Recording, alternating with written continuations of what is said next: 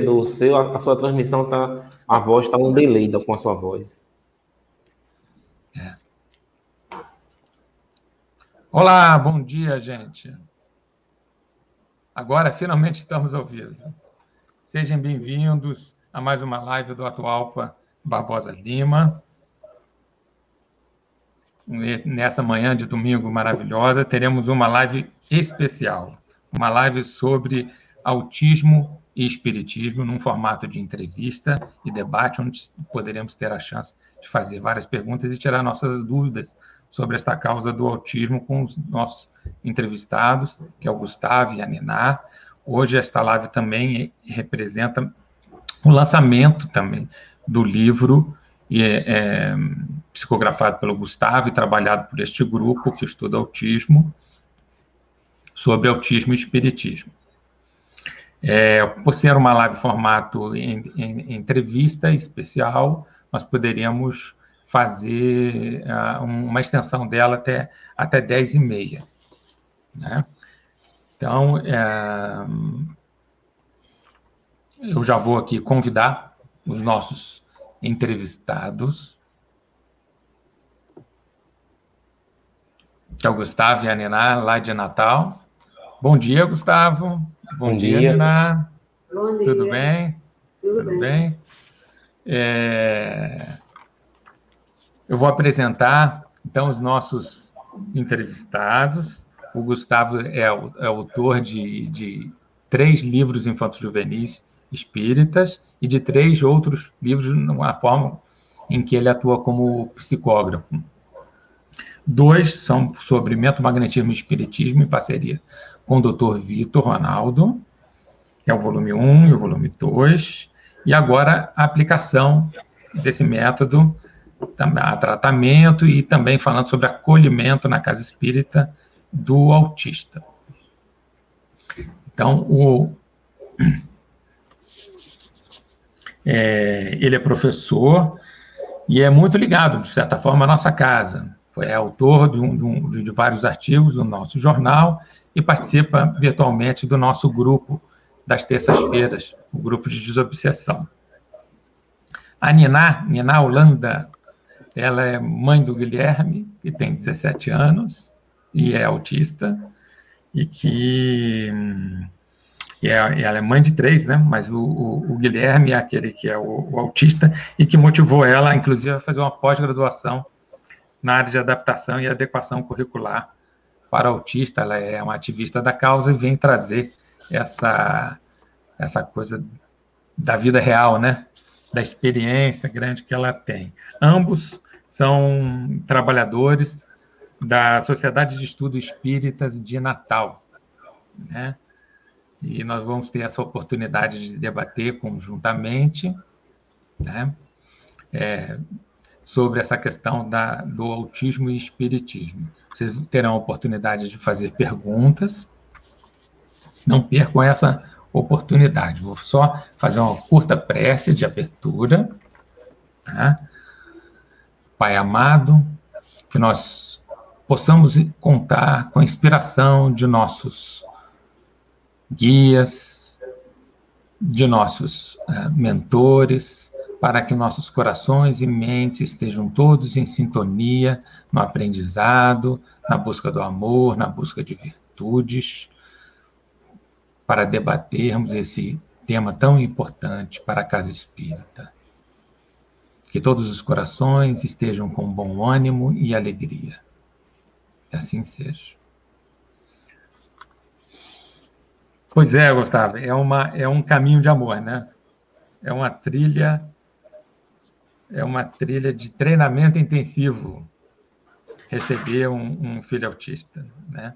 Eu tenho um, um, amigo médico que tem um filho autista e ele diz que esse filho foi a salvação da vida dele, porque modificou completamente o direcionamento, né? É, ele era muito é, ligado a outras coisas, só de uma vida mais de, de, desafio intelectual e hedonismo, e, no entanto, ele ficou muito mais família, muito mais ligado ao desenvolvimento humano, entendeu? aberto, mais humanista depois que nasceu a filha autista dele. Eu acredito que isso seja muito comum, né? Entre, entre as famílias de, de autista. Eu vejo esse traço, assim, de, de compromisso, de engajamento, de amor, de busca, né? De, de procurar transformar as coisas, né? Acho muito bacana e, foi, e os espíritos respondem em ver essa necessidade e trazer para a gente dicas importantes do que, que pode ser feito. Né? Então, gostaria que vocês começassem aí dando a definição né, do autismo, o que, que motivou aí a, a escrever esse livro. Você começou. Tá certo. Vou falar do livro, né? E depois você fala da, é. da definição. O primeiro, é uma alegria muito grande estar aqui, juntos no, com o Grêmio Espírita Atualpa, Barbosa Lima, o mais conhecido como, como Atualpa, né? Já a gente chama com, entre a gente, entre os amigos de Atualpa. Mas é um centro espírita, assim, muito importante na, na nossa vida, na vida da nossa família. Doutor Vitor Ronaldo, que tanto tempo trabalhou e ainda trabalha, né, junto ao Grêmio Espírita Atual, agora no plano espiritual. Muitas vezes eu fui aí no Grêmio, no, no Atualpa, participei fisicamente das, das reuniões, quando estava aí, tem sempre acolhido por todos. Fiz o lançamento do livro, do segundo livro, do Mentomagnetismo e Espiritismo, Distonias Mentais e Obsessão, na Casa Espírita do Atualpa. O nosso amigo André Ferreira, assim, nos, nos acolheu e, e foi assim, nos acolheu em Brasília, no sentido de é, programar várias palestras em centros diferentes em Brasília. Ele que também foi o, é o responsável né, por organizar essa, esse nosso encontro aqui. A nossa família de Brasília, que devem estar assistindo, tia Janete, a esposa do Dr. Vitor, meus primos que estão que moram em Brasília, que assim, todo ano eu ia, né? De, depois da pandemia não fui, mas todo ano eu estava em Brasília, passava um mês aí com, com a família e passeando aí nesse, nos caminhos espirituais de Brasília. Então, estar aqui nessa, nessa, nesse encontro, para mim, tem esse, esse lado afetivo muito, muito, muito significativo. Além de participar nas terças-feiras, virtualmente, que está sendo agora, né?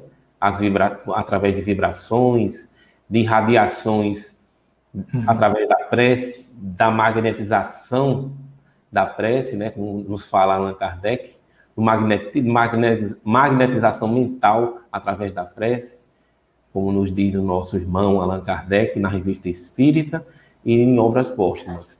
Então, esse, esse trabalho de magnetização pela prece, nós fazemos na terça-feira juntos, e tem sido um momento muito, muito bom. Então, aqui no nosso centro, é, vou falar assim rapidamente, o livro surgiu na proposta espiritual, a proposta do nosso irmão Carlos. Ele se aproximou durante um, um dia que estávamos aqui, depois da palestra, estávamos na, na, na parte social conversando, ele se aproximou e fez a proposta e disse que as psicografias apresentassem a Niná e ao esposo dela, para eles darem uma olhada, na física que fizesse a psicografia, viasse para ela, para eles, né? E eu, na mesma hora, falei com ela, aceitaram a proposta, e esse foi o início do trabalho e montamos um grupo que está relacionado ao, ao tratamento desobsessivo aqui na nossa casa, e um grupo de amigos que ficamos juntos analisando, revimos, revimos várias vezes as mensagens do livro, e a primeira mensagem foi em 2018, abril de 2018, né, Ana? É. Eu não lembro assim exatamente o dia, talvez ela lembre, não lembro o dia não, mas, mas um mês foi abril de 2018 que veio a primeira mensagem, revisamos novamente, novamente o livro no ano passado, virtualmente. A gente relia virtualmente e lendo capítulo a capítulo. E foi lançado, assim, para mim, quando, quando eu falei com a editora, olha, vamos lançar aqui no próximo mês. Eu fiquei até surpreso, assim, que eu pensava que ia, chegar, ia ser só no, em 2022 que o livro ia sair, em virtude da crise, né? Mas foi lançado e estamos aí. O livro está sendo, assim, bem, bem aceito Isso é importante para a divulgação do trabalho. E estamos aqui também fazendo isso, não por nós, né? Estamos levando o nome da doutrina espírita, que é, que é o, o importante. É não a personalidade, mas a doutrina espírita que nós estamos divulgando. É isso aí, gente. Então, ó, aqui o livro, que ele sempre esquece de trazer, eu trago. Importante dizer que o, o valor que, da, da, venda do livro são revestidos para a instituição em que a gente faz parte, né? Então, é um prazer estar aqui. Né? Gustavo fala sempre muito carinho da instituição. Né? Então, é para a gente uma grande alegria fazer parte.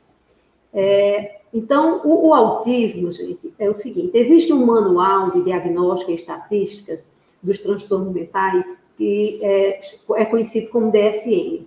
Nós estamos na quinta edição. Esse, esse manual é feito nos Estados Unidos e ele norteia os profissionais para darem o diagnóstico dos transtornos mentais.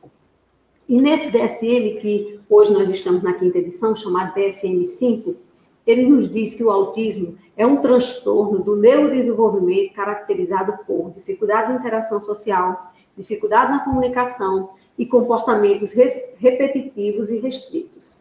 Então, é como esse manual é, é, é aquele que norteia né, a, a, o diagnóstico, a gente sempre parte é, em termos de, de, de, definições desse manual é, que é utilizado por profissionais do mundo todo para poder dar os diagnósticos dos transtornos mentais. E a gente vê que na prática é isso mesmo, é, é, essa dificuldade que eles têm de interagir, é a dificuldade de se comunicar, alguns até dificuldade enorme de falar, porque uma coisa é a fala, outra coisa é a comunicação. Existem aqueles que falam e não se comunicam direito, existem aqueles que não falam, mas se comunicam através de comunicações alternativas, né? E eles têm, sim, é, é, comportamentos repetitivos, né? É, tem até padrão colocar como exemplo aquela criança que fica empilhando os carrinhos, né? Lá em casa são os CDs. É, Guilherme tem os CDs que ele escuta sempre ele coloca na sequência certa. Se você tirar a sequência, ele chega e coloca tudo novamente. Então, tudo naquela sequenciazinha bem repetitivo, é bem. É, é, as, alguns têm um mundo mais restrito nessas repetições, nas repetições de gestos, né, que a gente chama de estereotipias. Então, esse, em, em linhas gerais, isso em linhas gerais seria o autismo. Tudo bem? Obrigado, obrigado, Nená. Só, só um esclarecimento. A, a, nossa live ela começou ela teve um, um, problema técnico. Ela começou no YouTube e não começou no, no, no, Facebook e teve que ser reiniciada. Por isso que começou mais tardinho hoje. Né? E sem aquela. A, na, na, na, segunda versão, a gente não fez a música de abertura. Tá? Mas, o, meus amigos Gustavo e Nená, qual o significado espiritual né, de um que que impacta espiritualmente na coletividade da família que acolhe o autista. É assim, um, um tempo para nós dois, né, Nina? É, é, é. Eu vou, vou começar e depois ela fala assim da, da vivência dela.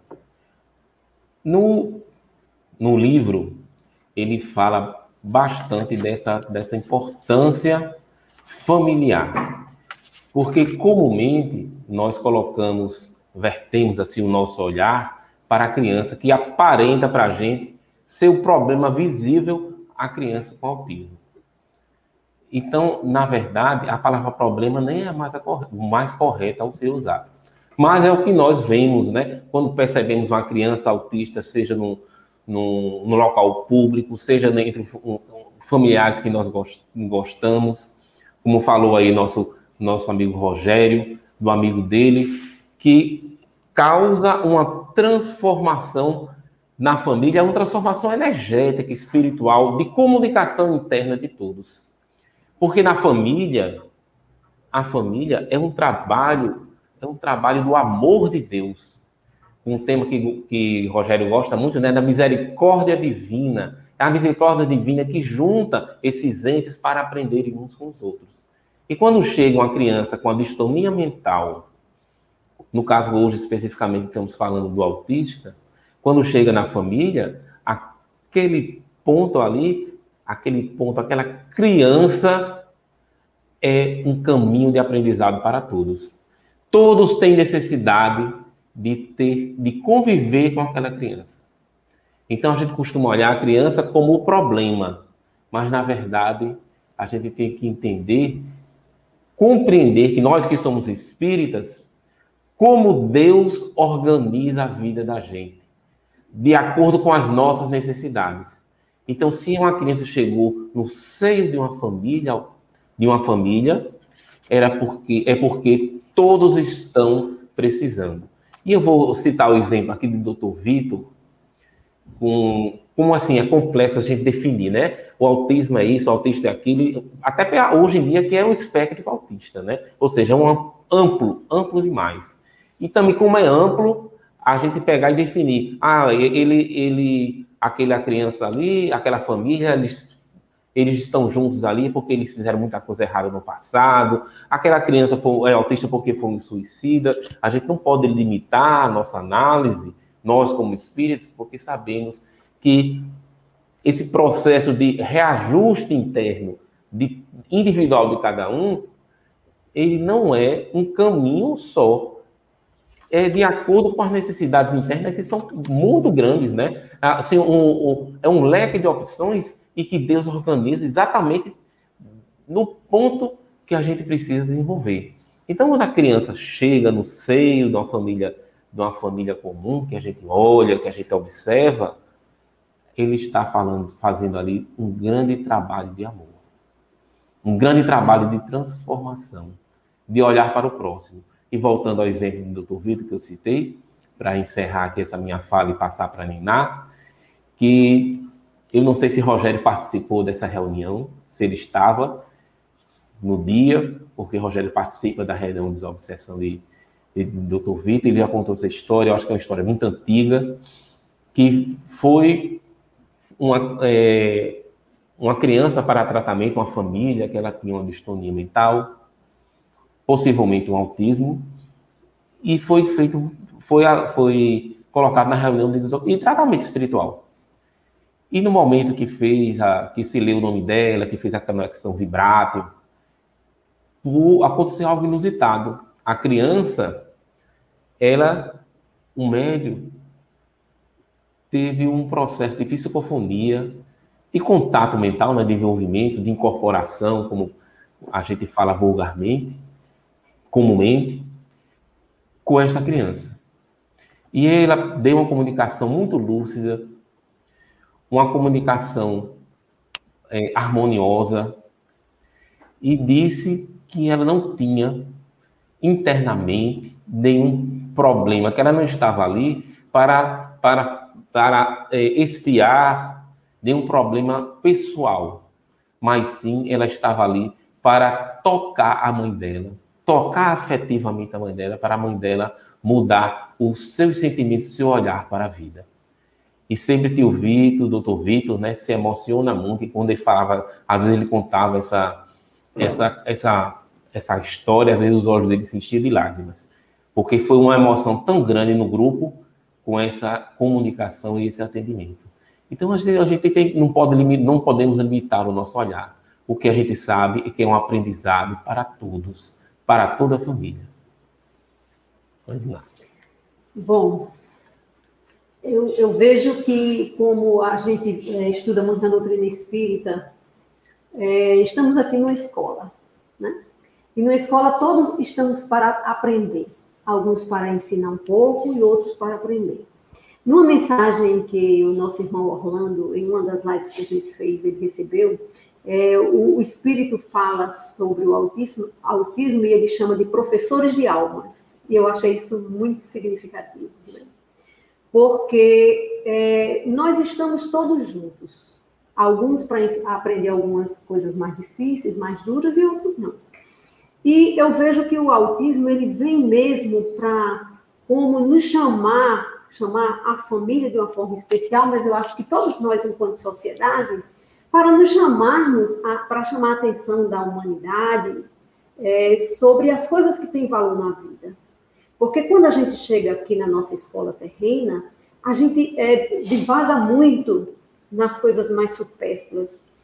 E o autismo, quando ele se instala, quando ele chega e ele faz morada dos nossos lares, ele chega nos fazendo dar um valor grande a coisas assim, às vezes tão pequeninas, como é você ouvir a voz do seu filho. Para tantas famílias, isso é uma coisa como, ah, falou, pronto, e começou a falar. E para a gente, muitas vezes, aquilo é fruto de um trabalho tão grande, de tantas saídas de casa para as terapias, de tantos momentos difíceis no trânsito, de tantas preocupações de como acompanhar os outros filhos que ficaram em casa muitas vezes, que precisam de acompanhamento, de tantos momentos de sacrifício de é, é, lazeres é, em família ou entre os amigos, que muitas vezes até nem entendem e nos cobram mais presença. E nós abrimos mão de tanta coisa para, às vezes, termos o fruto de uma coisa que para muitos, para muitas famílias são coisas tão simples e tão pequenas. Então, eles realmente são professores de alma. Porque eu, eu penso assim, eu estava agora aqui, estava me lembrando. É, quando nós temos um rebanho de ovelhas, nós temos aqueles, aqueles cães especialmente treinados para levar as ovelhas para o caminho certo. E eu acho que o nosso Pai, na sua infinita misericórdia, nos coloca muitas vezes aqueles cães especiais, sabe? Que são aqueles espíritos especiais que vêm para nos chamar a atenção que nós estamos no caminho errado. Então, eu creio que, que o autismo ele tem uma função muito grande na nossa sociedade que é para nos chamar a darmos mais valor às coisas que realmente deveriam ser prioritárias em nossas vidas. E, e, e, quando a gente recebe uma pessoa, um filho com autismo, seja um filho, seja um irmão, seja um sobrinho, porque ele envolve muito mais do que só os pais. Ele envolve. Antigamente, as mães eram mais é, é, é, engajadas e ainda são, mas os pais hoje estão fazendo mais parte. Os pais hoje estão ficando em casa para ajudar a cuidar, que antigamente saíam.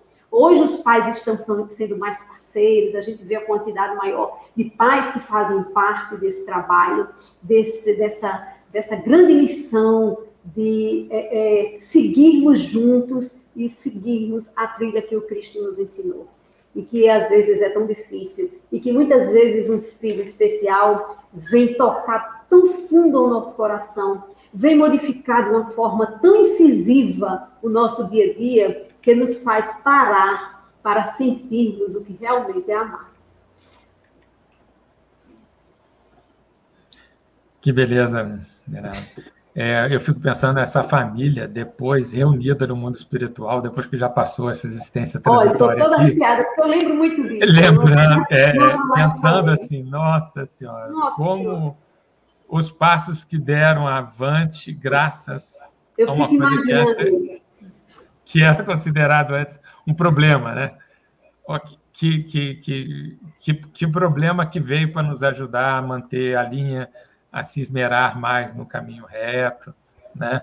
É porque a sociedade às vezes acha, nos vê assim exatamente como, ai, porque está cuidando, está fazendo uma benção, uma, uma, um trabalho, uma benção muito grande para aquela criatura. E a, a, visão vista do outro lado é, é, o contrafluxo, é o contrário, né? É aquela criatura que está trazendo um caminho, que está nos, nos, iluminando a estrada, mostrando o caminho que a gente tem que ir. Então eu vejo que as coisas, a forma como nós aqui na Terra vemos as coisas, da forma muito material, são muito invertidas, né, das questões espirituais. Então eu também vejo isso. Eu acho que no momento que a gente chega na espiritualidade e que a gente vai vislumbrar que a gente estava tão errada na forma de ver as coisas, aí o, o, vai ser bem diferente. É, é, é, essa é uma das luzes que a doutrina espírita nos traz, né?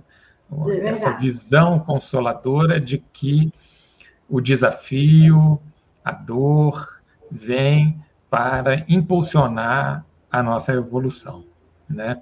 É, é por isso que eu quero, eu quero até aproveitar é, nessa linha para vocês tentarem responder é, sobre essas famílias que têm autista, mas que sofrem muito com essa questão de se sentirem culpadas, né?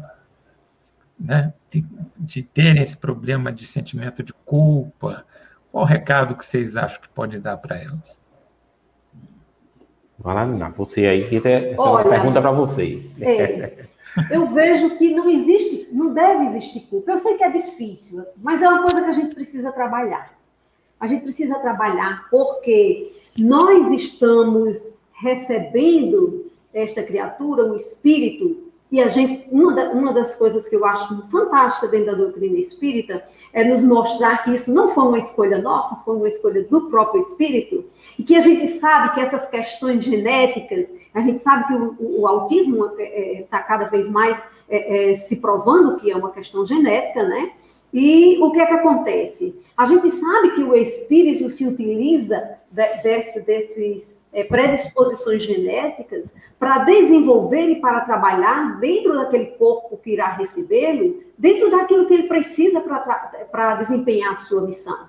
Então, às vezes é difícil nós nos desvencilharmos dessa, é, é, dessa culpa, mas a culpa não deve existir porque a gente sabe que foi uma escolha, uma escolha daquele espírito, foi um trabalho de programação espiritual que cada vez mais a gente vê que a doutrina espírita nos mostra que é um trabalho de programação intenso, que é um trabalho muito grande essa programação é, no, do nosso processo reencarnatório. Então, o espírito veio, ele escolheu, nós nos, nos programamos na espiritualidade para passarmos por esse processo e agora o que nós temos que fazer é amar, trabalhar e seguir. Seguimos em frente, trabalhando a compreensão. Se precisar de ajuda profissional, acho que é muito importante. As famílias que sentem, que passam por esse processo de culpa muito intenso e que não conseguem é, sair desse processo, é, estudar sobre essas questões da, da, doutrina espírita que ela nos ensina, e se não for suficiente, procure uma ajuda profissional para trabalhar essa culpa, para trabalhar esse sentimento que vai atrapalhar, muitas vezes, o trabalho que tem que ser feito com aquele ente querido que está em nossas mãos, para fazermos o melhor que nós conseguimos fazer nesse seu processo de aprendizado durante a vida. Tem um detalhe aí, de, é, Rogério, importante para os espíritas dentro desse tema, que está relacionado a, a, a gente ter esse, essa conotação da reencarnação, esse pensamento de que se aquela criança veio para a gente com esta dificuldade, com esta deficiência, é porque nós temos, fizemos alguma coisa no passado para aquela criança. Se não é uma culpa genética, é uma culpa do conhecimento espírita, né? Ah, fazer essa relação muito direta de que ah, ele está assim, é porque fui eu que fiz isso no passado para esse espírito. Ele está assim por minha responsabilidade e Deus colocou ele do meu lado para mim, para eu ajustar. A gente tem que ter uma compreensão maior, mais ampla da reencarnação. A gente não pode fazer essa relação direta e ficar pensando e, e fazendo conjecturas sem saber o que aconteceu. A gente não sabe. A gente não sabe, pode ser o contrário. Pode ser muito bem ao contrário, pode ser tanta coisa, como até o exemplo que eu falei do Dr. Vitor, né? Pode ser tanto, podem ser tantas coisas. E se foi isso, se for realmente essa resposta, se existiu essa relação direta, que nem sempre é de causa e efeito, se, se Deus permitiu que estivessem juntos, é a, é a misericórdia dele, o amor supremo dele. Mas, olha, tem um detalhe que a gente está lá no livro Pensamento e Vida, sobre esses, essas hereditariedade, a hereditariedade psicológica. Por quê? Porque os núcleos familiares, nós nos organizamos por pensamentos vibráteis, da, o, que, o que está dentro da nossa mente, o que vibra na nossa mente, o que nós somos. Então, por exemplo, uma família, ela pode se reunir ali por acomodações vibráteis que existe. Então, se um, um, um, um pai e uma mãe têm uma determinada necessidade, às vezes são espíritos que são colocados ali de acordo com a necessidade daquela família. E não necessariamente que exista assim, uma vinculação direta. Pode ocorrer. Então, assim, às vezes uma família que tenha muitos médicos, às vezes são, são afinidades uma família que tem muito artista, são afinidades de vibrações de pensamento que eles nascem juntos para desenvolver. Está no livro aí Pensamento e Vida de Emmanuel. Então, assim, é um ponto, a gente não precisa pensar nisso.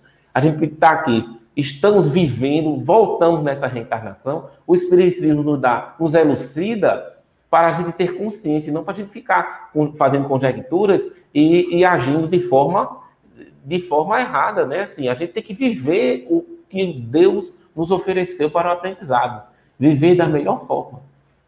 E no livro, o Espírito fala exatamente isso. Não é castigo, não é punição, é redenção. Olha que beleza, né?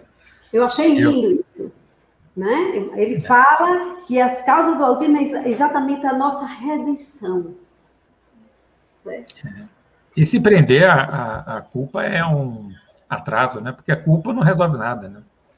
Não. É. Não leva. Culpa é a pessoa que se retém a culpa, ela está querendo se, se justificar, entendeu? E, né, e, na verdade aquilo só é, é, amarra ela cada vez mais, às vezes num vitimismo, em outros processos ruins, entendeu? Que não resolve nada. e às vezes fugir, né? Eu, oh. é, é, é, questão, às vezes, eu, eu, pode ser, eu acho que é uma coisa que a pessoa que estiver se sentindo assim, ela tem que fazer uma, uma autoanálise e saber o que é que está realmente por trás daquilo. Se não é a, a dificuldade de, de aceitar a, a, o que está acontecendo, de aceitar a situação do filho, de é, é então é, essa, essa questão tem que ser bem trabalhada. A pessoa tem que se conhecer, procurar ir um pouco para dentro, é, ir para dentro, né? Que a gente faz isso muito na meditação, ir um pouco para dentro e se avaliar e se programar para superar e sempre dar um passo à frente. Olha que, que, que o Espírito Carlos diz aqui no capítulo 5, dentro desse que a gente está discutindo aqui, conversando, né? Entretanto, Deus é tão amoroso que colocou ao lado de cada necessitado outro necessitado, para que ambos percebam que o próximo é aquele que está ao lado. Eles estão juntos pela sabedoria divina, para que cada um, em seus anseios de melhora, ajude o outro a abrir a sua própria porta de entendimento, de progresso, a porta do olhar afetivo. É na troca de aprendizados que as mãos se unem para as mudanças de compreensão da vida. Porém, olha aqui, ó, porém não levem para o lado da culpabilidade de reajuste, mas sim uma reestruturação da mente. Aí no, no capítulo 5, nosso irmão Carlos, né, dentro desse tema que a gente está aqui conversando. É uma reestruturação da mente. Dentro dessa reestruturação, qual é a importância de despertar as memórias positivas? O, o que, que isso pode ajudar no tratamento espiritual do autista? É, a gente vamos assim, a gente pode até remontar, fazer assim, um, vamos fazer assim algumas, algumas colocações para chegar a esse ponto. Então, todo mundo, quando você vê alguém triste, que você é um amigo que quer acolhê-lo, que quer fazer ele voltar ao seu sentido de harmonia e se, e, se, e se organizar internamente, a gente vai ali na conversa puxar o lado bom. O lado bom dele. As coisas que ele fez, nosso amigo, ele fez de bom, de harmonia. Porque isso, esse, essa, esse pensamento, essa mudança de sair da tristeza, da culpa e pensar no que ele fez de bom, de como ele é importante para a vida, muda internamente os pensamentos. Então, nós temos Todos nós temos oferecido por Deus essa oportunidade de reajuste que está, que está no, no nosso íntimo mais íntimo.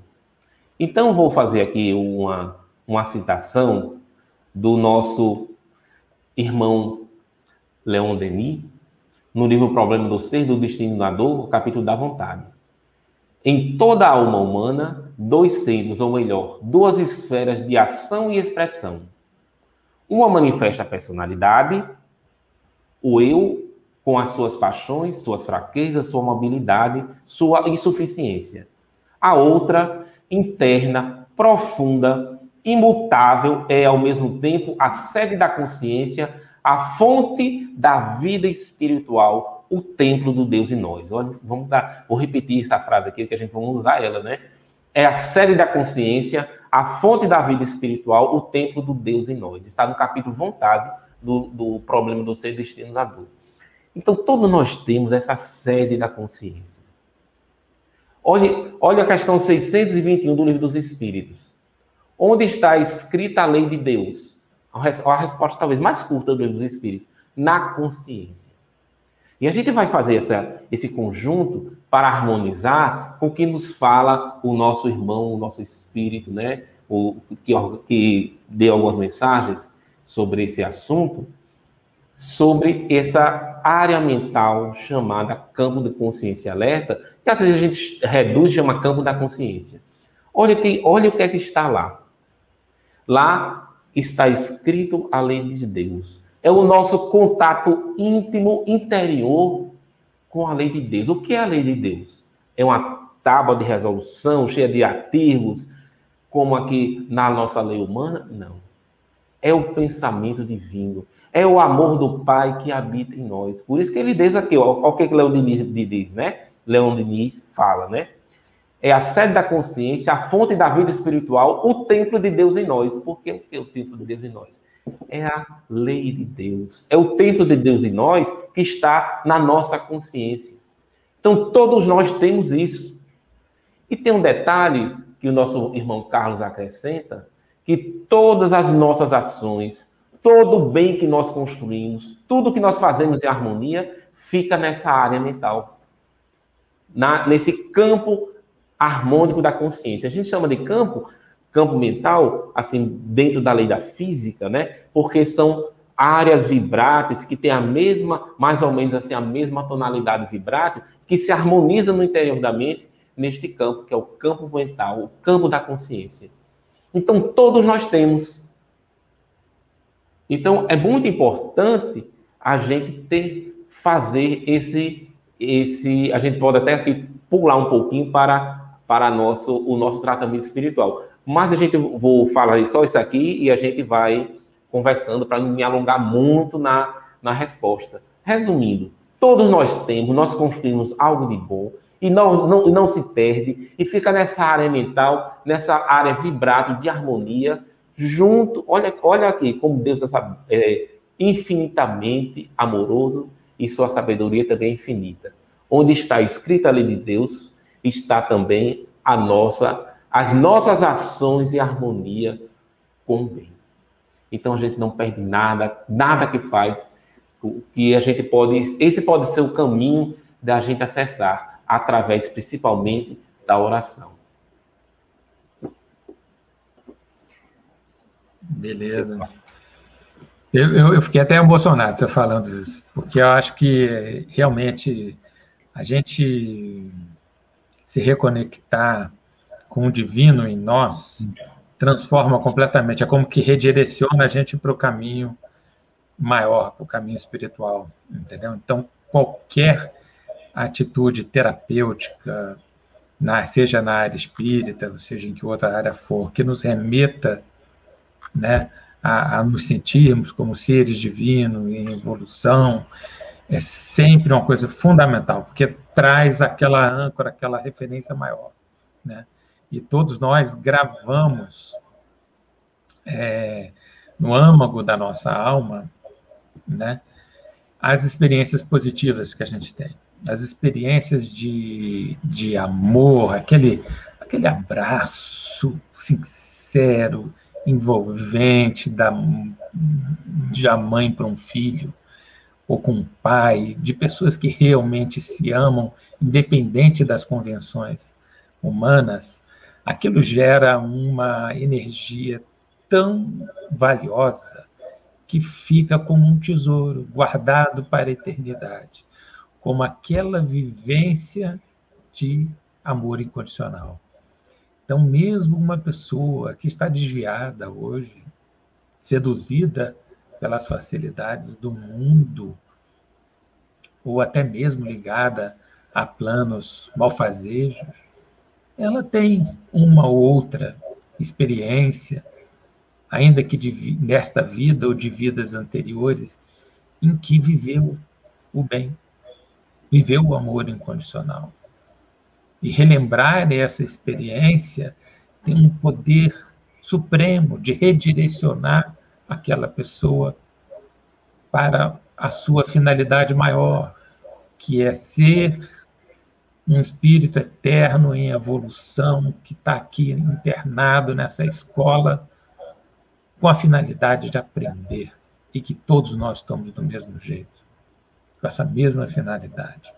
Então, se o, o, o mentomagnetismo proposto pelo livro e proposto nos outros livros que o Gustavo psicografou e que o Dr. Vitor ajudou a consolidar, tudo é isso, é trazer essa lembrança positiva de que você já amou, de que o amor é uma semente plantada na sua consciência e que só tem um destino: crescer. Crescer, crescer, crescer. E quanto mais ele cresce, mais a luz dele domina todos os outros aspectos da nossa alma. Né? E vamos prosseguir então, né? Porque temos mais, mais, mais perguntas. Vamos lá, gente. Com a, a, a eu queria que, que a Niná contasse um pouco mais, trazendo essa, esse elemento da, da, da, de, de como cada vez que você teve um desafio grande, um conflito, uma dificuldade grande com, com, com o filho autista, como que essa superação levou a um degrau maior. Você pode até contar, talvez exemplificar algumas, da, da algumas das, das, dificuldades que fez vocês darem um upgrade. Ah, é, é assim, eu, eu sempre fui, fui, uma pessoa, eu não sei se é da minha personalidade ou se é da própria necessidade como mãe, eu sempre é, é, eu digo para os meus filhos que eu sempre que eu me deparo com algum empecilho no meu caminho, eu nunca olho para o empecilho, eu sempre viro minha visão logo para o caminho que eu tenho que fazer para ultrapassar. Então, eu acho que isso tem que ser uma constante dentro da vida de qualquer pessoa. Porque quando a gente, eu digo até para minha filha assim, quando você tem um buraco na sua frente, você olha para o buraco e você fica chorando, olhando que o buraco está na sua frente, você nunca vai sair do lugar. Então, a primeira providência é: tem um buraco, é fato. Agora, por, por onde que eu vou sair? Qual é a rota de fuga? Por onde nós vamos trilhar agora o caminho? Então, eu acho que eu sempre fui isso, sempre procurei aquela coisa. Eu estou vendo até aqui alguém pedindo para falar sobre é, o, o, a questão do autismo adulto e o seu relacionamento com o espiritismo. Então, eu vou aproveitar e vou colocar dentro disso aí. O espiritismo me tem me ajudado muito, né? Eu, é um dos grandes desafios, eu conto sempre isso, que é muito interessante, que eu tive com o Guilherme foi quando ele se deparou com a morte. Ele se deparou com a morte e como os autistas eles têm dificuldade de, é, digamos assim, de controlar o seu emocional, ele sofreu muito com, a, com, a, com o deparar com a morte. E não foi com a morte de uma pessoa próxima, foi com a morte dos ídolos que ele tinha. Era Charles Chaplin, era John Lennon, que ele gostava de ouvir música. Então ele chorava, ele chorava compulsivamente. É, e os terapeutas que, que, o acompanhavam começaram a fazer aquele processo, aquele trabalho deles, e, e faziam o trabalho, mostrando que a pessoa tem um desenvolvimento, que nasce, cresce e tal. E ainda assim não resolveu o problema. O que me ajudou e que resolveu minha situação com ele foi o quê? Foi mostrar para ele que a morte não existe. Que nós estamos aqui em corpo, mas nós não somos esse corpo, nós somos o espírito. E que na hora que esse corpo aqui vai é, morre, o espírito sobrevive e volta para a espiritualidade. E que todas aquelas pessoas que ele admirava não morreram, apenas não estavam mais aqui em corpo, mas permaneciam vivendo na espiritualidade. E ele, é tanto que ainda hoje, qualquer coisa que ele faça de, de que ele se, faça de errado, ele já olha para a gente e diz assim: Eu não vou passar pelo portal. O portal é a espiritualidade que ele quer entrar. Então ele diz: Eu não vou passar pelo portal. E é muito interessante que às vezes ele vai até com a janela expectando: Deus, desculpa, olha, eu não vou mais fazer isso. Negociando lá com Deus para ele não perder a oportunidade de passar pelo portal. Então, os ensinamentos da doutrina espírita têm me ajudado muito ao lidar com essa questão, com algumas questões difíceis da gente ensinar. Embora que o autismo muitas vezes tenha dificuldade de entender o subjetivo, mas de alguma forma ele absorve. Ele absorve aquilo. Você leva a informação e espera ver como ele vai retornar. E daí você vai superando os, os desafios para ir levando para ele da forma melhor possível as informações. Né? É Deus, por exemplo, imagina uma pessoa que tem dificuldade de é, é, entender o subjetivo, entender o que é Deus. Se até as pessoas típicas que não têm tanta dificuldade têm dificuldade de entender o que é Deus. E como a gente levava vídeos para ele sobre, é, tinha dificuldade de levar para as evangelizações, porque tinha muita dificuldade de permanecer em sala de aula, eu sempre procurava é, DVDs, e na época era DVDs e CDs de todas as, as religiões. Eu não me incomodava com a religião. Eu queria levar para ele os ensinamentos de Jesus. Então eu pegava é, é, parábolas e tal.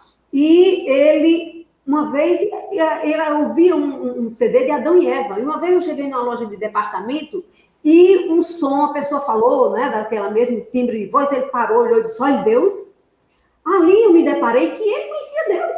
Não importa que ele estivesse achando que era um, aquela voz era Deus, mas Deus estava entendido dele, estava dentro dele o conhecimento sobre Deus.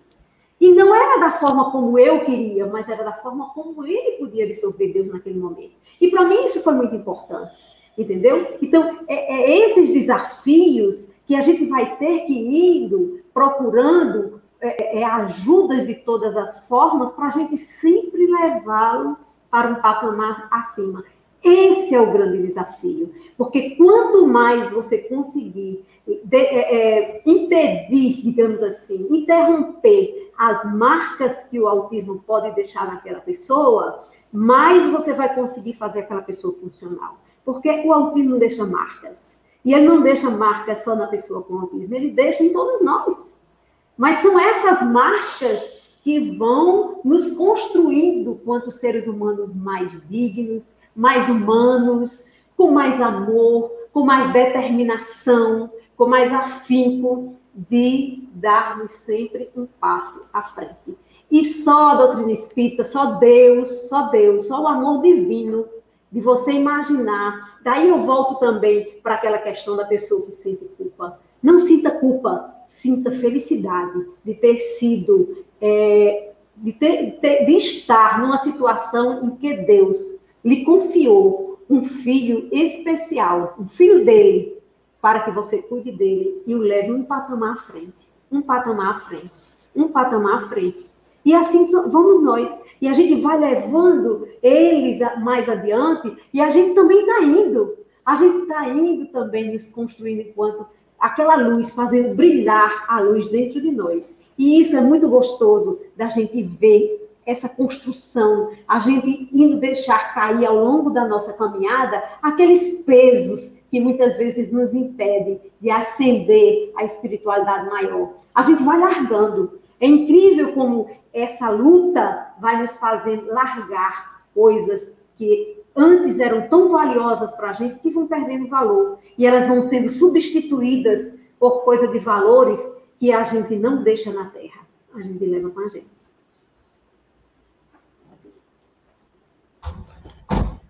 Legal, você viu aí a manifestação do Dom, né? Obrigado, Dom, essa sua manifestação, seu testemunho aí de como o Espiritismo te ajudou. Muito obrigado. E, meus queridos, Gustavo e Nina, diga aí o que, que a Casa Espírita pode fazer para acolher melhor o autista e a família autista.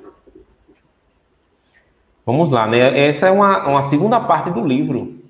Tá? Ele é dividido em duas partes. Né? Uma é, Deixa eu até olhar aqui. E a segunda parte é sobre o acolhimento na casa espírita. Então, a gente tem, vou falar aqui rapidamente, Nina vai complementar com seu próprio testemunho como o espiritismo assim desenvolveu isso na vida dela, desenvolveu esse olhar, novo olhar, porque ela já era espírita antes de, de ter a criança, né? Então, porque assim, uma, uma coisa que eu, antes de entrar nesse assunto, vou falar aqui algo rapidamente, porque às vezes a gente tem o conhecimento, mas não tem a sabedoria. Nós temos o conhecimento espírita, mas será que a gente, isso realmente está dentro da gente?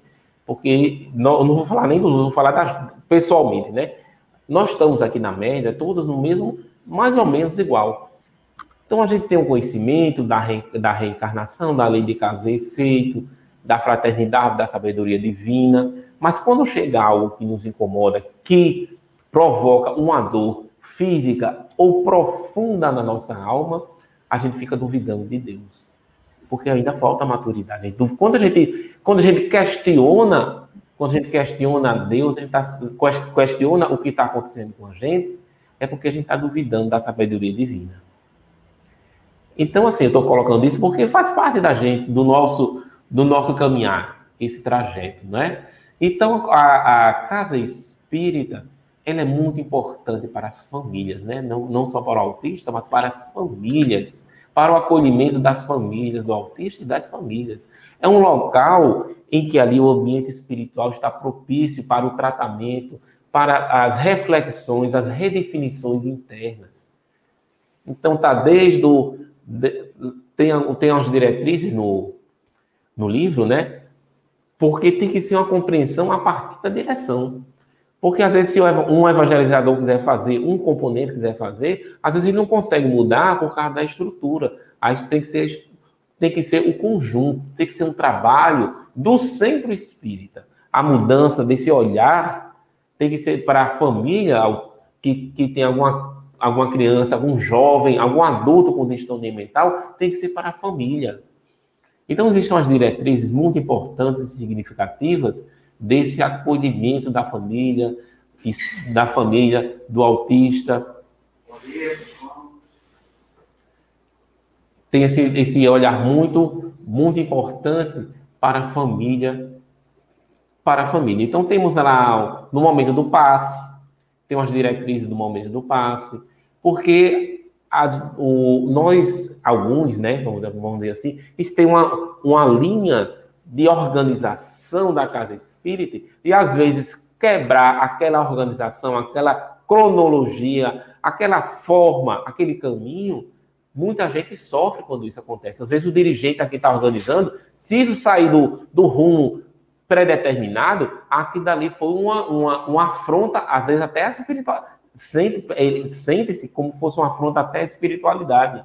Aí chega uma criança, um jovem, um adulto autista na casa espírita, e quebra essa rotina. Então, nós temos, temos que ter essa consciência do que nós estamos fazendo aqui na Terra, que é a compreensão, o amor e a fraternidade. Então, esse, o ambiente da evangelização, estou fazendo termos gerais, depois a gente pode especificar. O ambiente da evangelização é uma forma, assim, muito importante de tratamento para o autista, mas principalmente para a turma que vai acolher aquele autista. Então, vou passar aqui para a Niná para a gente ir conversando, para a gente não se alongar muito na resposta. O que a Casa Espírita tem que fazer é seguir apenas o que aquele nosso mestre já nos ensinou há dois mil anos atrás. Jesus, ele não selecionava quem ajudar. É tanto que muitas vezes ele era questionado porque ele atendia prostitutas, porque ele atendia isso, atendia aquilo. Jesus não selecionava, ele abria as portas do seu coração. E eu creio que é isso que as instituições espíritas têm que fazer: abrir as portas, não físicas somente, as portas do entendimento, as portas do acolhimento, as portas da fraternidade, as portas do amor. Então, nós, as casas espíritas, entendemos também que são feitas por seres humanos, que, tem, que somos falhos. Mas se nós é, é, tivermos é, predispostos a abrirmos mão, como o Gustavo mesmo falou, e como o Espírito orienta aqui, abrir mão muitas vezes de algumas formalidades, porque às vezes as formalidades são mais importantes do que o, a, a, o acolhimento dos seres humanos.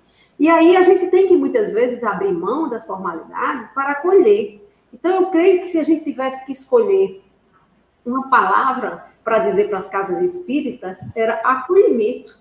E aí eu não digo só ao, ao, autista, não, a todos. Nós temos que ser acolhedores. Nós temos que acolher, nós temos que receber e daí por diante a pessoa vai andando dentro da instituição e a gente vai vendo como lidar com tudo isso. Porque nós entendemos também que essa questão do autista na sociedade tem sido uma coisa, é, digamos assim, embora que a gente saiba que já existe autistas adultos e tudo, mas a quantidade de autistas que estão surgindo hoje é muito grande e a sociedade está tendo que se adequar e vai precisar se adequar. Assim como as casas espíritas tiveram que se adequar para fazer acessibilidade física para os deficientes físicos, as casas espíritas tiveram que se adequar às leis para, com a lei de voluntariado e vamos ter que nos adequar também para recebermos as pessoas com transtornos mentais, porque essas pessoas têm direito a estar em todos os lugares. E a inclusão não é, não é para ser feita só na escola, é para ser feita em todos os lugares, porque a inclusão tem que ser dentro de nós. Nós, seres humanos, temos que estar com os nossos corações abertos para acolher os nossos irmãos, em qualquer situação que eles estejam, em situação de rua, em situação de algum transtorno, em situação de algum tipo de fragilidade. É, a, a gente tem que ver, nós estamos agora no mês que se comemora, é, que se trabalha, digamos assim, sobre o suicídio, e muitas vezes a nossa falta de acolhimento pode é, é, é viabilizar, vamos dizer assim, uma situação muito mais difícil para o, o, o nosso irmão que está do nosso lado e que às vezes precisa de tão pouco. Então, a palavra é acolhimento. A palavra é aquilo que Jesus já nos ensinou há dois mil anos atrás: amor. E se tivermos amor, nós faremos tudo. Porque, mesmo que eu não tenha, muitas vezes, o conhecimento teórico do que é o autismo e de como é que eu vou receber e o que é que eu tenho que fazer, e eu não tenho condições, muitas vezes, de fazer uma adaptação curricular, uma adaptação de uma atividade naquele momento, mas se eu acolher, e eu acolher com amor, aquela pessoa vai se sentir tocada. Ela vai se sentir recebida e acolhida. E isso não tem preço. Isso não tem preço para qualquer ser humano. Isso não tem preço para um coração de mãe. Não tem preço para a pessoa que se sente acolhida, que se sente recebida, que se sente ouvida e que sente que você, pelo menos, está com a intenção, está com a boa vontade de recebê-lo. E aí a gente dá o próximo passo. Porque a gente não pode ficar só no primeiro passo de querer fazer. A gente tem que fazer. A gente tem que ir atrás do conhecimento. A gente tem que ir atrás de nos profissionalizarmos, de nos prepararmos para recebermos dentro da casa espírita, seja ela em qualquer setor que seja, essas pessoas com transtornos mentais. Aí no livro aqui, né, ele dá dá assim, uns caminhos, porque é caminho. Fórmula pronta e não ele existe, fala mesmo, né? né? No livro ele fala mesmo, que são apenas caminhos. São caminhos. Para o momento que o autista tem uma, o, o jovem tem, tem uma crise, porque Niná pode até falar, de, de, falar um pouco sobre isso, porque tem diversas, ele pode ter diversos, diversas situações que ele altere esse comportamento em virtude da mudança. É o processo de adaptação. Então, ele dá umas diretrizes para o evangelizador, dá umas diretrizes para o evangelizador lidar com a turma, fazer a turma acolher o jovem, a criança autista.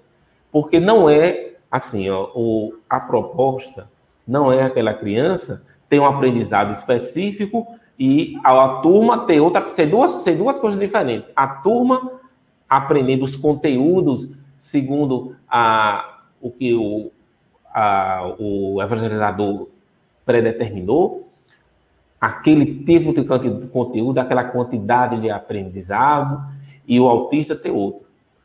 A proposta não é exatamente essa. É uma proposta de integração de um aprendizado. Então, a mudança é uma mudança de currículo não só para a criança ou o jovem, mas para todos, para ver um aprendizado em conjunto e tem um, um, trabalho de monitoria, uma sugestão de trabalho de monitoria, que até conversei um pouco com, com o Rogério sobre isso. E se essa importância de, um, de uma criança ou jovem estar ali revezando, fazendo esse acolhimento com, a, com, com o um autista na sala de evangelização. E no final aqui da, dessa parte, Clarice, que é o espírito que, que faz essa, essa abordagem da evangelização, ela diz assim: são poucas as palavras para descrever o que pode ser aprendido em uma classe de educandos que tem como ponto de direta com Cristo um autista que oferece sua vida para que se trabalhe o amor irmão. Vou repetir, viu? Porque é muito profundo, né? A gente se emociona com isso.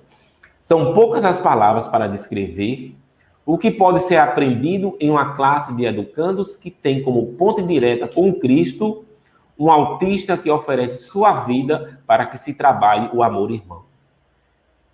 O dever com Jesus é estarmos juntos, ela continua, voltados para a renovação dos passos rumo ao descobrimento de novos horizontes do amor.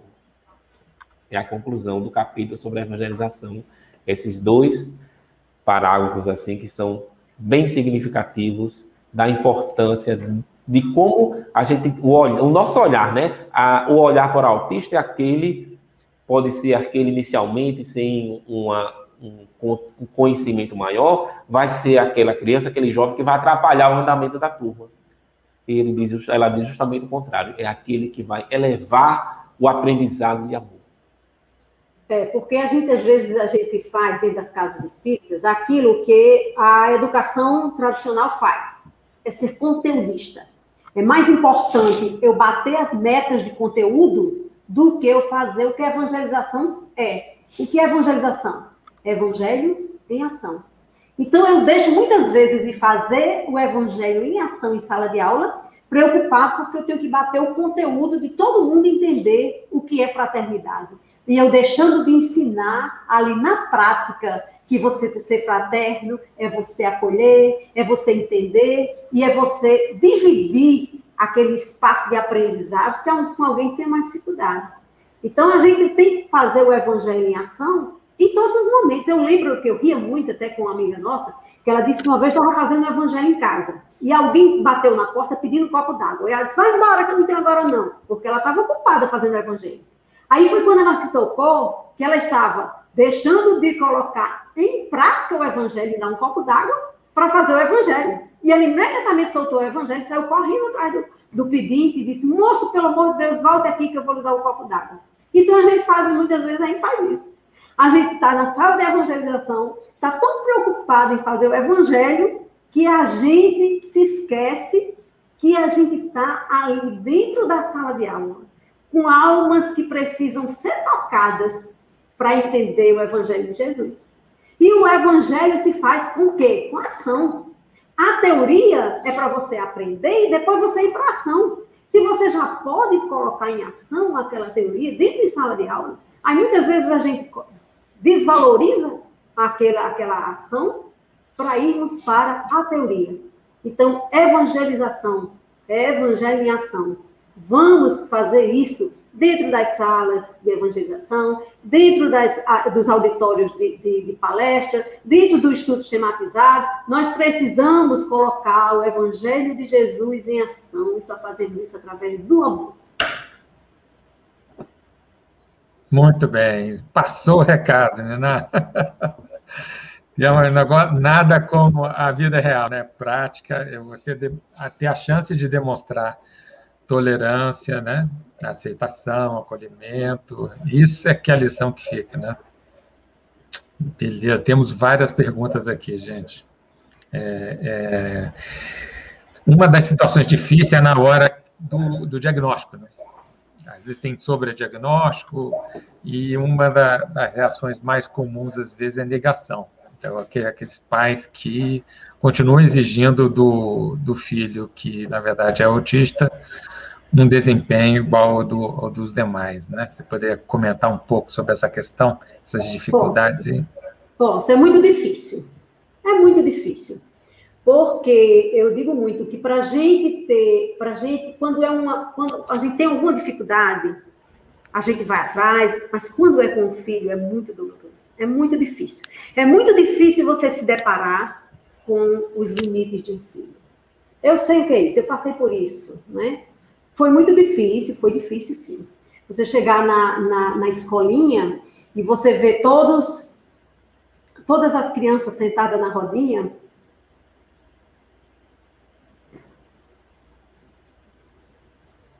Ainda hoje eu me emociono quando eu lembro. E o seu filho correndo em volta. Né? A cada vez que o seu telefone toca, você está achando que é a escola que está ligando, porque está vendo alguma coisa. Então é tudo muito difícil no começo. Mas eu, eu, eu chamo a atenção dos pais que estiverem passando por esse momento. A seguinte coisa: que a gente tem que superar a nossa dor para lutar, para que aquela criatura que está sobre nossa responsabilidade, ela não perca tempo nas intervenções. Porque esse momento inicial de você ir buscar intervenções, ajuda para o seu filho, é crucial para o futuro dele, para o futuro de toda a família. Porque a intervenção precoce ainda é aquilo que traz o melhor prognóstico, ou seja, a melhor qualidade de vida para aquela criatura futuramente. Então temos que correr cedo. Imagine assim, você vai numa estrada, certo? A estrada é o desenvolvimento da pessoa. Nós estamos aqui caminhando. Aí, de repente, alguém pega um desvio, um desvio que não vai levar para o mesmo objetivo da estrada principal. Então, quanto antes você descobrir que está no desvio errado e você voltar para tentar caminhar, mais menos marcas o autismo vai deixar naquela pessoa. E mais você vai poder ajudar. Então, quanto mais tempo você demorar chorando a dor, sem agir, tempo que seu filho não tem. Então vamos chorar sim, ninguém está dizendo aqui para não chorar, para não sofrer, vamos chorar, vamos sofrer, mas vamos chorar e vamos sofrer trabalhando, correndo atrás de intervenções, correndo atrás de profissionais que possa ajudar o seu filho a subir mais um patamar, mais um degrau no processo de desenvolvimento dele. Então é difícil, eu entendo a dificuldade, eu entendo perfeitamente a dor, eu entendo perfeitamente a necessidade de negar, mas negar não vai lhe levar a lugar nenhum. Vamos seguir em frente. Beleza, Nina, tudo bem. É, nós espíritas todos sabemos a importância né, do Evangelho do Lar para harmonizar a família. Imagino como ajuda a, a uma família que, que realmente pratica regularmente o evangelho do lar, deve ter um suporte bom nesse processo, né? Mas eu queria dicas práticas. Como fazer o evangelho do lar tendo um filho autista em casa? É. Às vezes é difícil. Às vezes é muito difícil. É muito difícil, assim, por exemplo, o nosso hoje, ainda hoje, é o seguinte: ele não pode ouvir ninguém fazendo uma prece, gente. Que ele corre para lá, apaga todas as luzes, e aí ele quer fazer, ele faz o Pai Nosso, alguém tem que completar, então ele tem um ritual, né? Então, o, o, o, a gente tem que adequar, né? Muitas vezes você tem que fazer o evangelho separado com ele, em algum momento fazer o evangelho com, com o resto da família, até que você vá aos poucos, porque nada pode ser feito por imposição e de uma hora para outra. Todo é um processo. Se você quer ensinar, por exemplo, uma pessoa dentro do espectro do autismo de uma forma mais severa, por exemplo, a beber uma água, você não vai pegar um copo, dar um copo d'água para ele beber. Você primeiro tem que apresentar o copo. Copo, você quer um copo, é um copo. 10, 20, 30, quantas vezes for necessário. Depois você vai trazer água, é a água, é a água, é a água. Depois você vai mostrar que a água vai para dentro do copo, a água dentro do copo, banho vai mexer, vai se molhar, e assim por diante. Então é todo um processo. Não é você chegar assim, pá, que é o evangelho. Não, é um processo de aprendizagem. É um momento, aí chama, aí faz um, um, uma prece de, dois, de um minuto, se for possível e aquele momento ali ele já sai, depois você faz com o resto da família, e assim por diante. Então, vai sendo passo a passo, passo a passo. E ainda vão ter os momentos que, mesmo depois da aquisição feita, que tem um retrocesso. Porque se tiver alguma coisa que mude naquela rotina, você já tem que começar tudo novamente.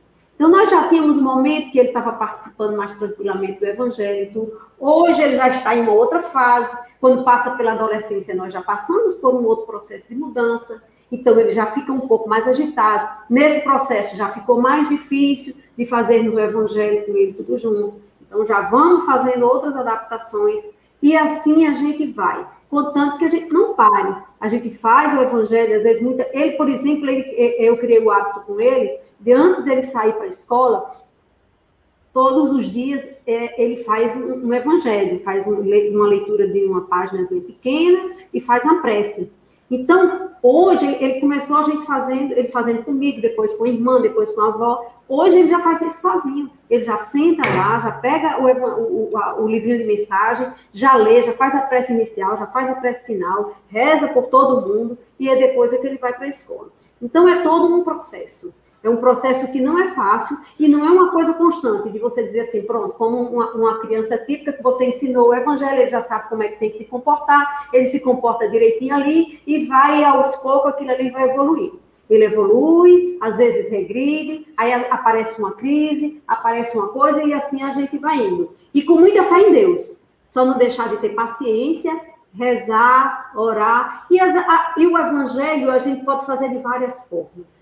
Teve um período, por exemplo, que eu passei um ano mais ou dois anos, que o meu evangelho com ele era o quê? Depois que ele, na hora que ele ia dormir, eu ia para lá e botava uma água fluidificada do lado, eu fazia uma prece, fazia uma oração, pedindo a Deus que ajudasse, pedindo a Deus que guardasse, fazia um passe nele, é, pedindo a ajuda dos bons espíritos que eu guardasse, e assim por diante. Então, é, siga o seu coração, só não deixe de estar com Jesus e confiar em Deus. O resto você vai seguindo, Deus, os espíritos vão lhe ajudando, a sua intuição vai lhe ajudando e a gente vai seguindo, vai evoluindo. É, Rogério, estou vendo aqui uma colocação que, que particularmente me tocou bastante. Uma pergunta aqui, uma colocação de Rosa Kozlowski. Espero que eu tenha pronunciado direito. Ela disse: Meu neto é autista Muitas pessoas se afastaram quando vê o diagnóstico. Muito triste. Então a gente tem, assim, não, particularmente eu tenho na família, é, filho de primos que tem, que estão assim dentro do, do espectro. E a gente é, é muito complicado. É uma, é, é, uma resposta complexa, né? Porque as pessoas se afastam.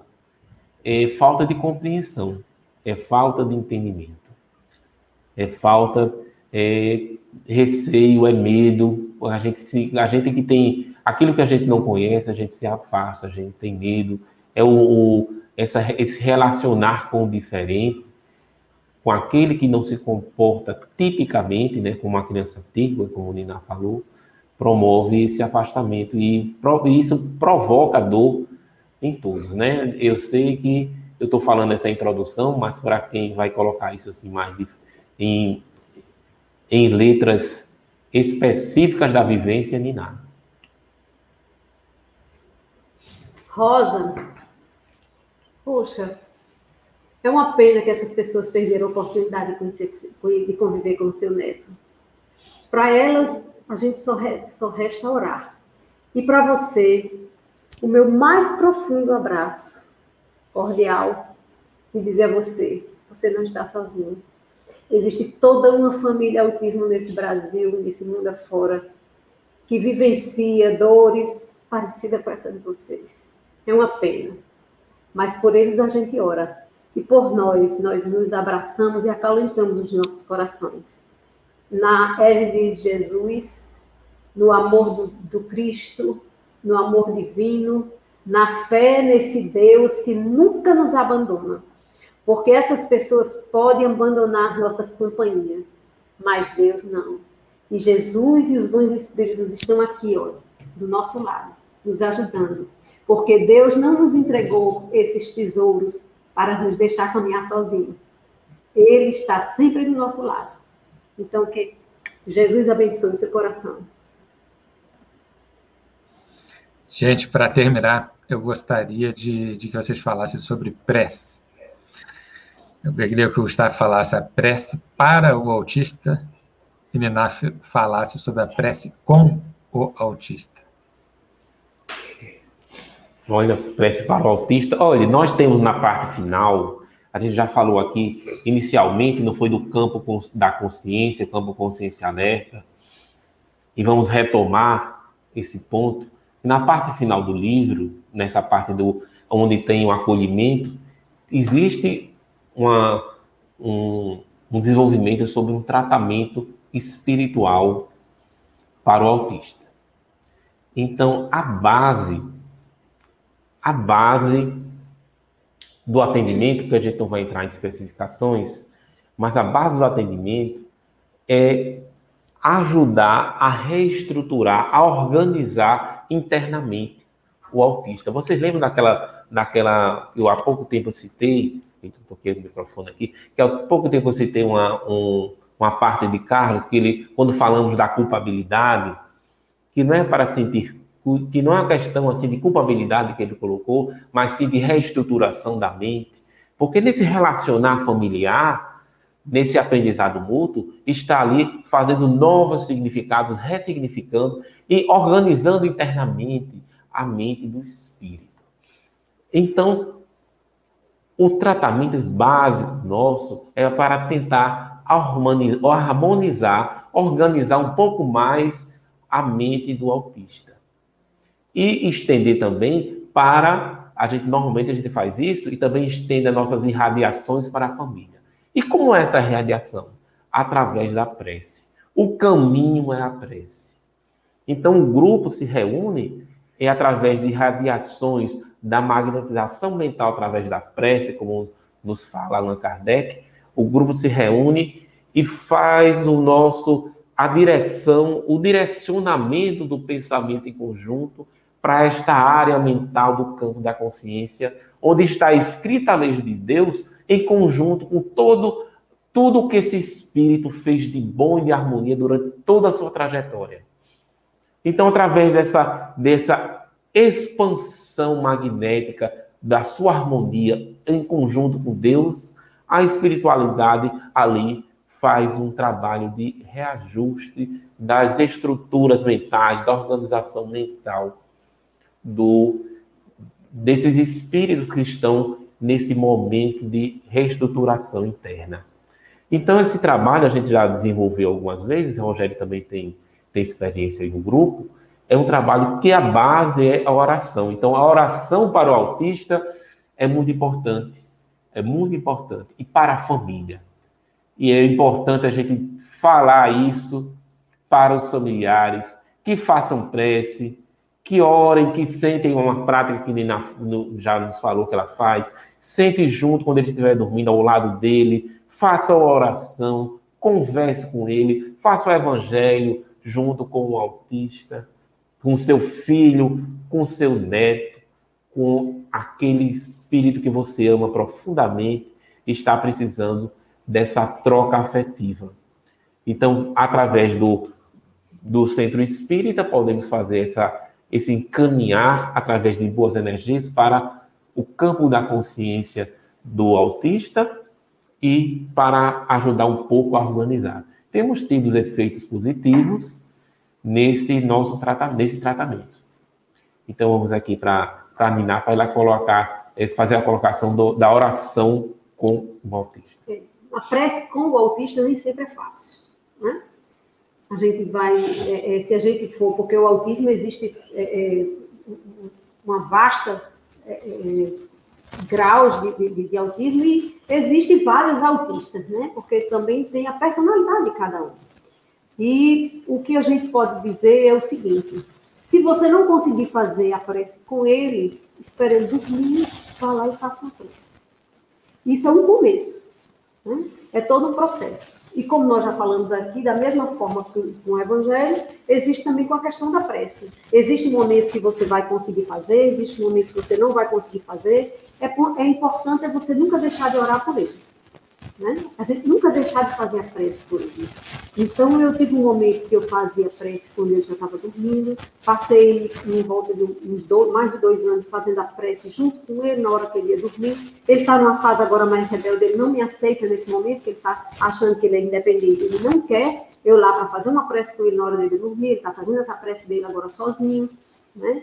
Então, existe todo um processo. O mais importante é, primeiro, a gente nunca se sentir culpado por não conseguir fazer a prece com ele, na presença dele. Senão a gente faça sozinho, você vai se deitar e faz a prece por ele, ora e vai pedindo a Deus e os bons espíritos que lhe guiem para que você consiga fazer com que ele faça a prece junto com você. E um dia pode ser que isso aconteça. Né? Mas o importante é a gente não se sentir culpado. E a outra coisa é nunca desistir.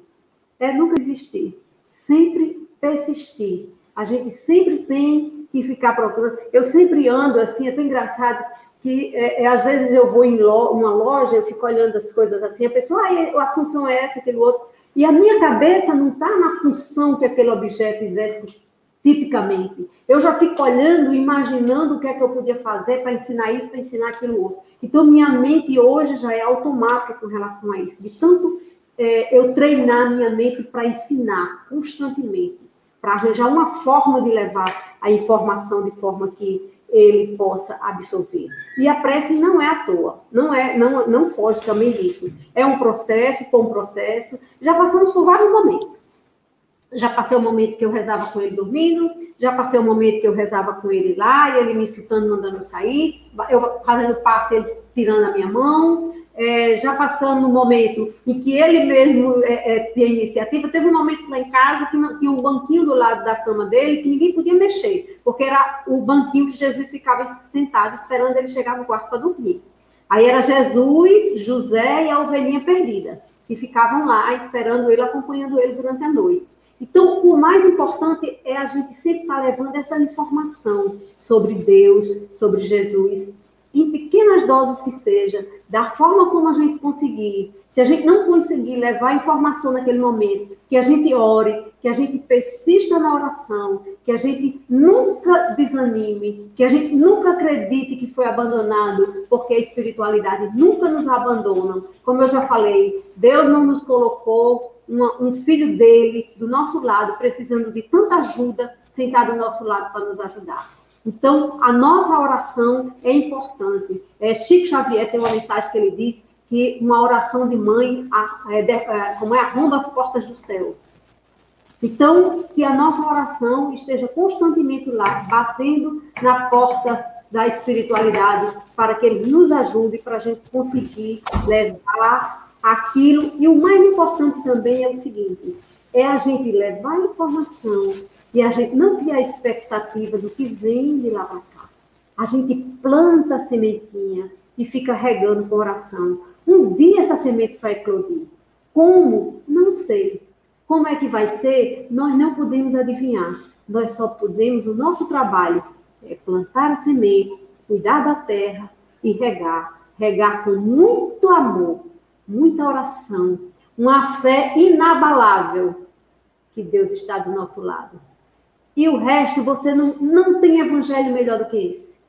Não tem evangelho melhor do que você ter amor no coração. Não tem evangelho melhor do que você confiar em Deus. Não tem evangelho mais intenso do que você acreditar que Deus está do seu lado, seguindo ao seu lado. Porque eu sei que você, que é mãe de uma pessoa com autismo, tem muitas noites que você vai para a cama e que você acredita que nenhuma prece você está mais em condição de fazer mas o seu dia já foi uma prece.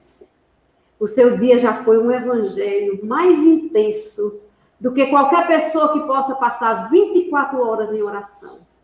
O seu evangelho já foi feito através das suas atitudes no dia a dia, regando, trabalhando com a, com a terra e regando aquela plantinha abençoada que Deus colocou na sua vida. Então não se culpe.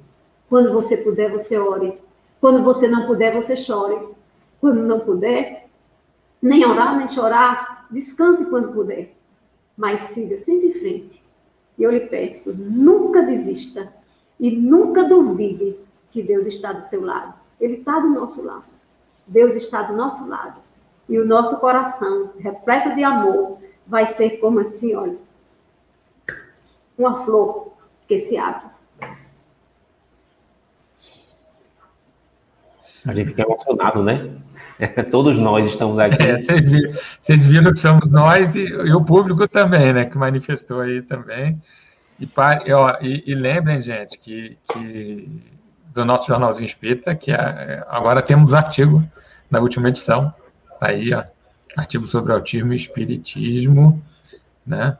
Só para ó, é o nosso Brasil espírita. Mas eu, aproveitando este clima, vamos.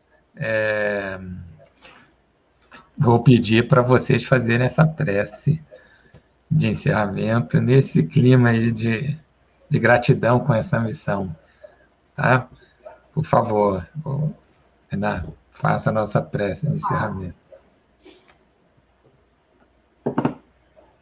Amado Jesus, estamos gratificados, Senhor, por mais uma atividade desta manhã.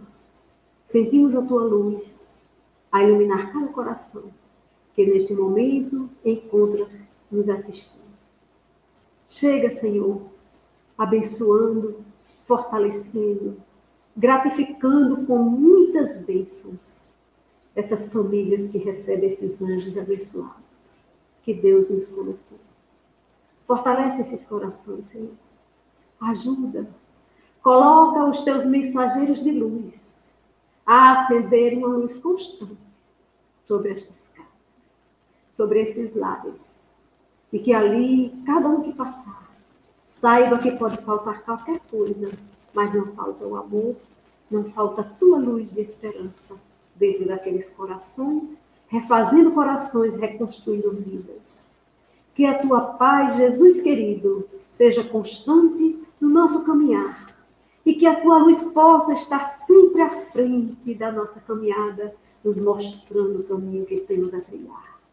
E que a tua paz, então, envolvendo a todos nós que se encontram envolvidos neste trabalho, envolvendo a todas as famílias que se encontram neste momento nos assistindo, que se faça luz, Senhor Jesus, nesses corações, e assim seja.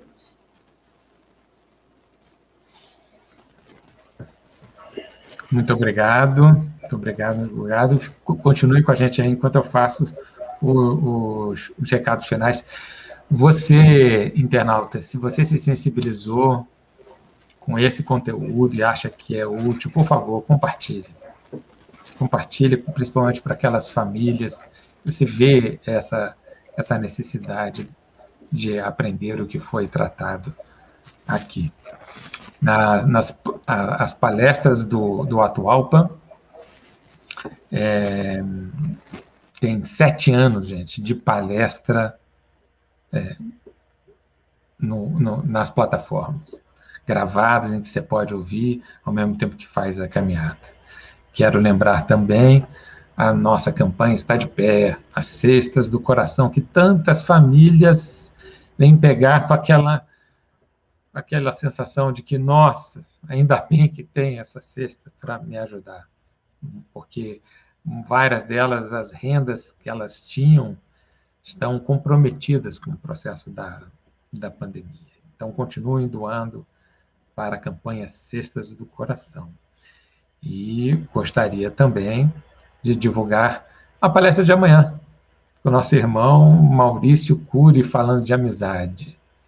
Então, 6 de setembro, amanhã, 20 horas, que será também presencial, para aqueles que quiserem é, comparecer ao salão do, do Grêmio Espírita atual para Barbosa Lima, em Brasília, na 610 Sul. Muito obrigado, agradeço de coração os ouvintes, agradeço de coração a, a presença do Gustavo, da Niná, e todas essa, essas palavras que eles trouxeram, que você percebia que foram palavras vindas do coração. Encerro mais uma live do Atual.